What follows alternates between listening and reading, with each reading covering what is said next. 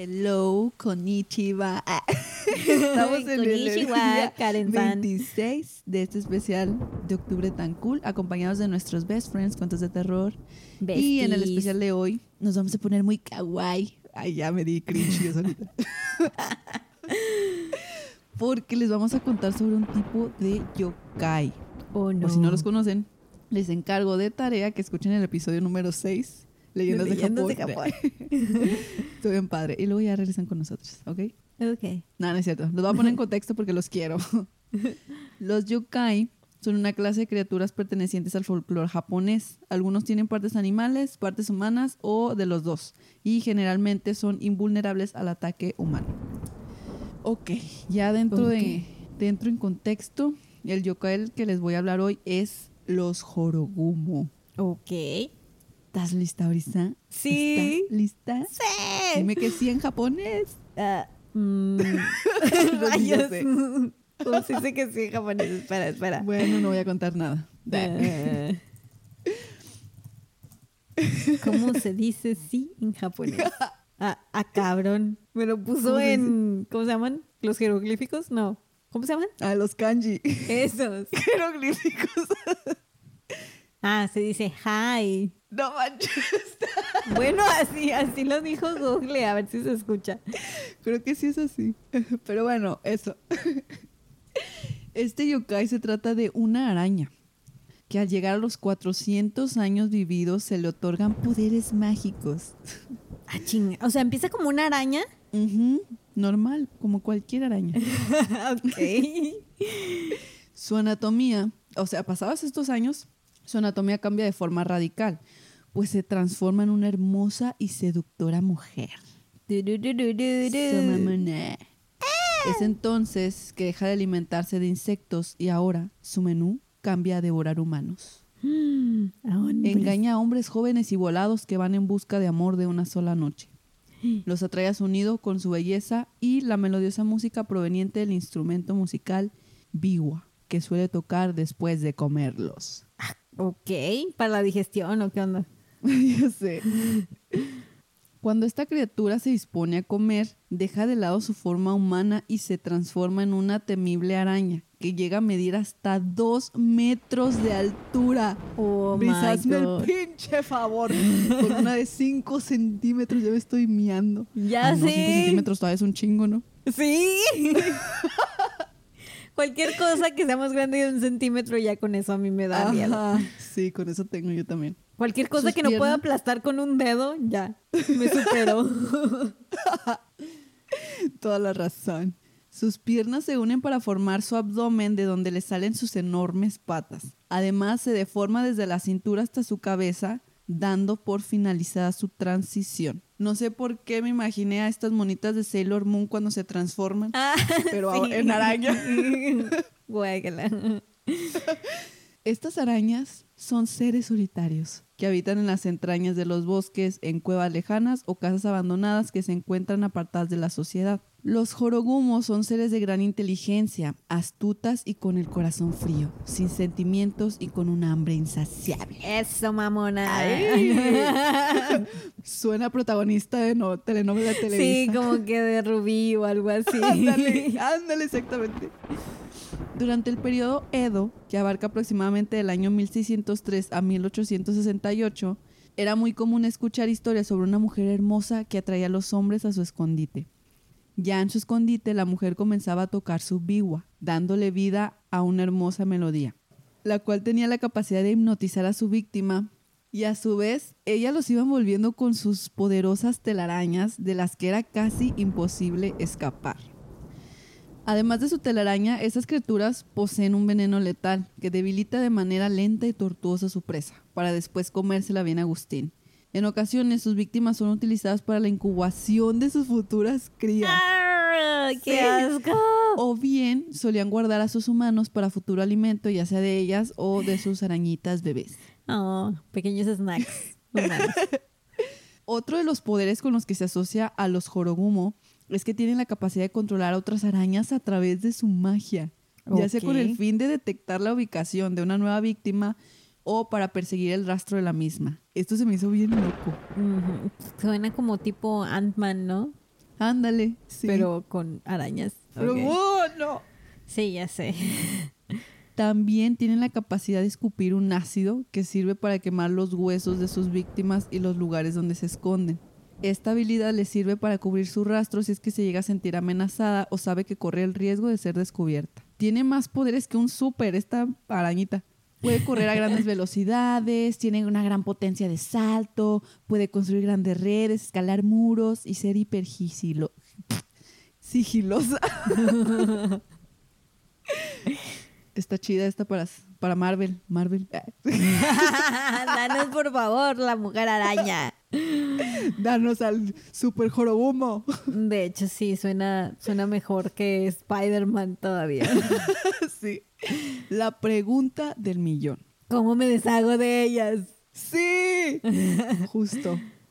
Porque ya ves que los asiáticos siempre incluyen la forma en la que puedes salvarte. Sí, Eso me gusta de gracias a ellos. Dios. Bueno, mira, hay varias. Pero la primera forma para salvarte está algo cheesy, ¿ok? Ok. Se cuenta que lo único que podría salvarte del ataque de una de estas criaturas es que realmente ames a alguien intensamente y de corazón. Ay, pensé que ibas a decir que insecticida. O insecticida, cualquiera. Bueno, se supone que ya que esto evitará que caigas en los encantos de esta seductora mujer y su música hipnótica. Ah, ok, ok.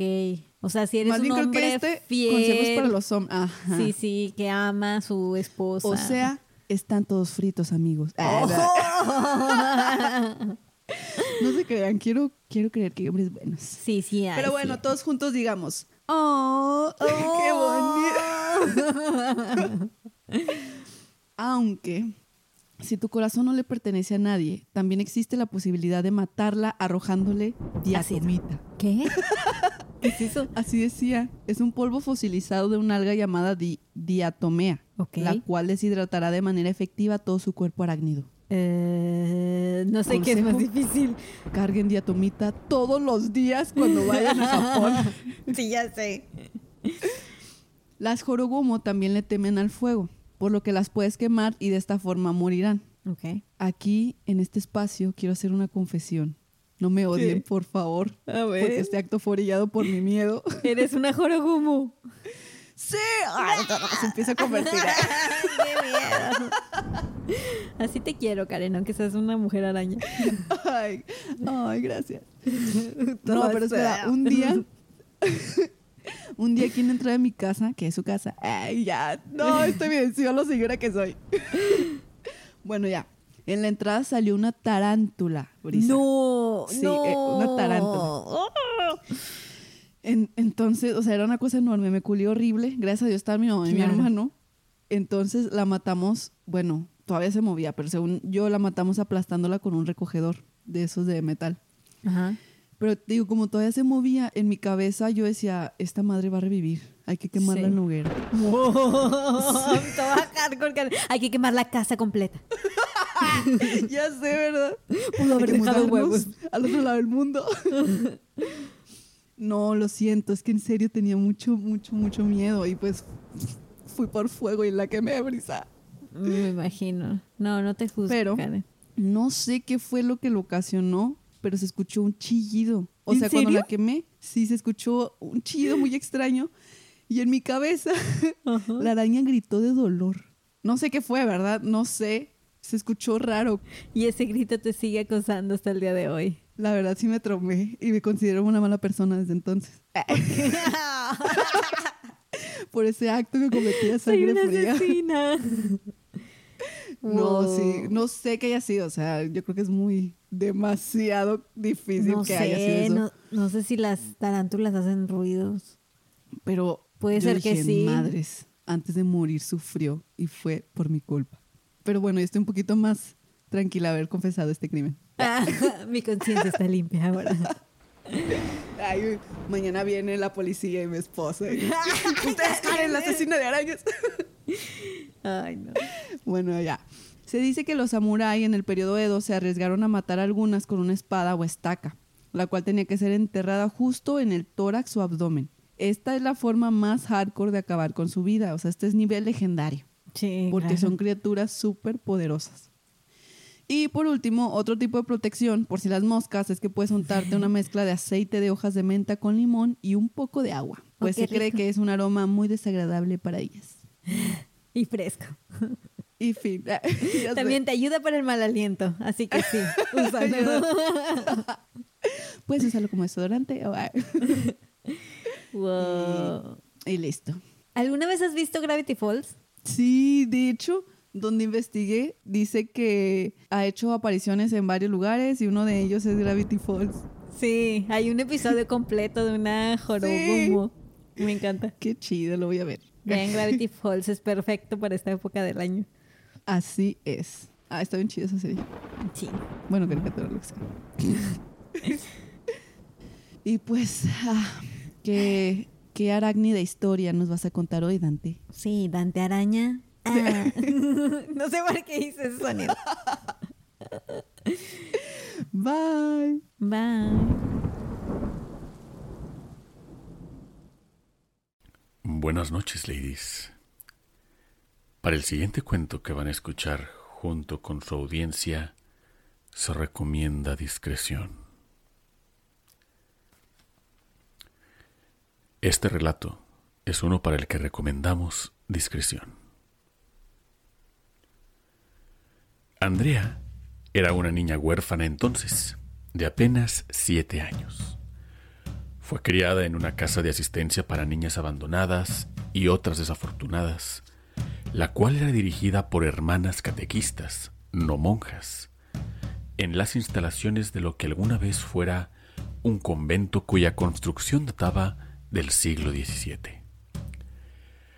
A pesar de haber vivido todos sus años en ese sitio, Andrea nunca lo sintió como su hogar, pues cada día despertaba y se iba a dormir con la esperanza de que alguien la fuera a adoptar y amar. Pero al dormir, siempre soñaba cosas extrañas, monstruos y criaturas que nunca había visto en películas ni en televisión, mucho menos en la vida real. Veía perros sin cabeza andando por la calle, sombreros flotantes y personas con características humanas.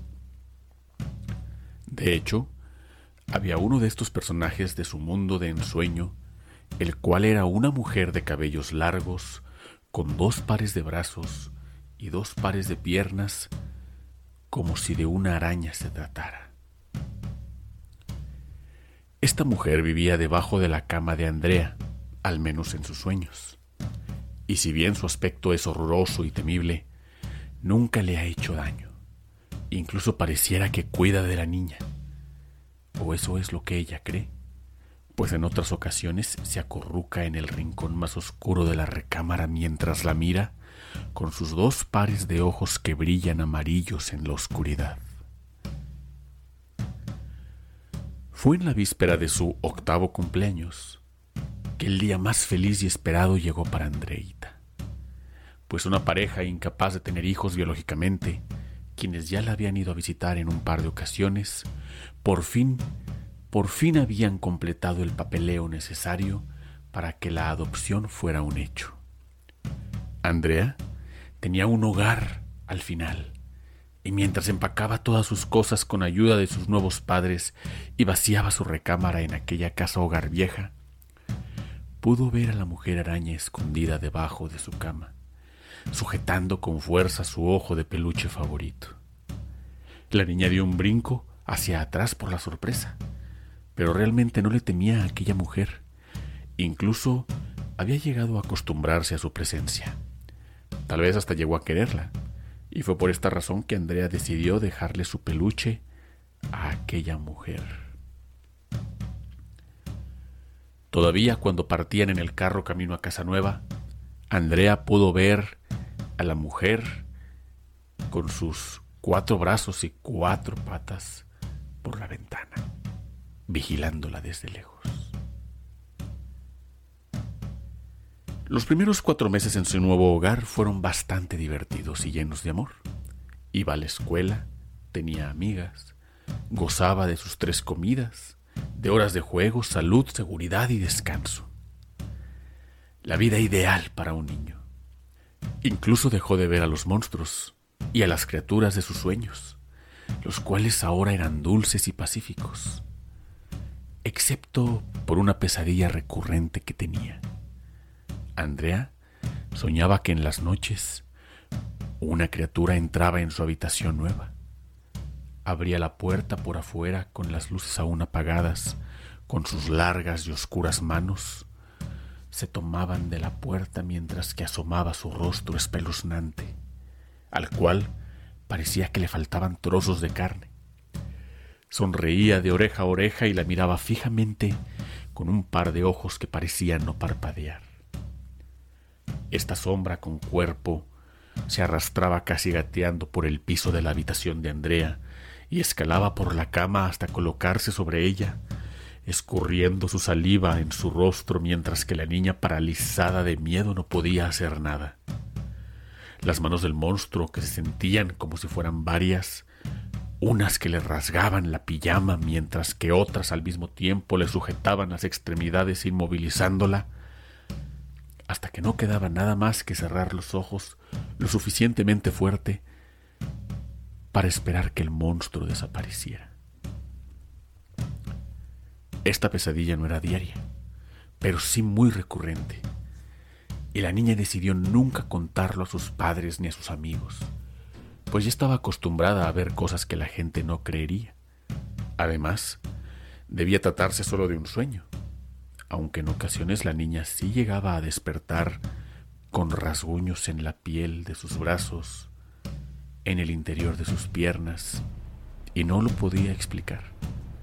Le resultaba más sencillo esconderlos. Fue hasta que una noche, en que mientras trataba de dormir, escuchó un ruido en su ventana, que posteriormente se convirtió en pisadas dentro de su habitación. Estas eran rápidas como las de un bicho pero con más fuerza. Andrea ya sospechaba de quién podría estarla visitando de nuevo, así que cerró los ojos esperando ya lo peor. Entonces escuchó la puerta de su recámara abrirse. Confundida abrió los ojos, pues creyó que el monstruo ya estaba en la habitación, pero no era así. Este apenas iba entrando escondidas como siempre, evitando la luz, evitando dar la cara. De nuevo, se trepó a la cama de la niña mientras salivaba y la sujetaba con uno de sus pares de manos. Estaba a punto de comenzar su ataque cuando un ruido horrible rompió el silencio. Fue un gruñido agudo en forma de ataque, pues de entre la oscuridad la mujer araña salió y atacó al monstruo que había estado alimentándose de la niña las últimas noches. La mujer Abrió su boca para mostrar grandes colmillos, los cuales enterró en el pecho de la sombra negra, paralizándola. La enorme araña entonces comenzó a envolver al monstruo en su telaraña gigante, mientras éste aún se retorcía y gritaba por ayuda. Entonces, tras un parpadeo de Andrea, el monstruo se convirtió en sus padres adoptivos. Estaban siendo envueltos por la mujer araña, quien veía con atención a la niña como si estuviera revisando su estado físico, por si tuviera alguna herida. Con una de sus cuatro manos, la mujer sacó de su vestimenta el oso de peluche que había sido de la niña y se lo devolvió. Estaba intacto. Andrea sonrió por primera vez en mucho, mucho tiempo. Una vez ambos señores estuvieron envueltos por la telaraña, la mujer procedió a devorarlos aún vivos, para que sufrieran en vida la penitencia por sus atroces crímenes. Andrea volvió a la casa hogar, pero ya no se volvería a sentir sola de nuevo, pues sabía que alguien velaba por ella. Tal vez no quien se esperaría, pero alguien.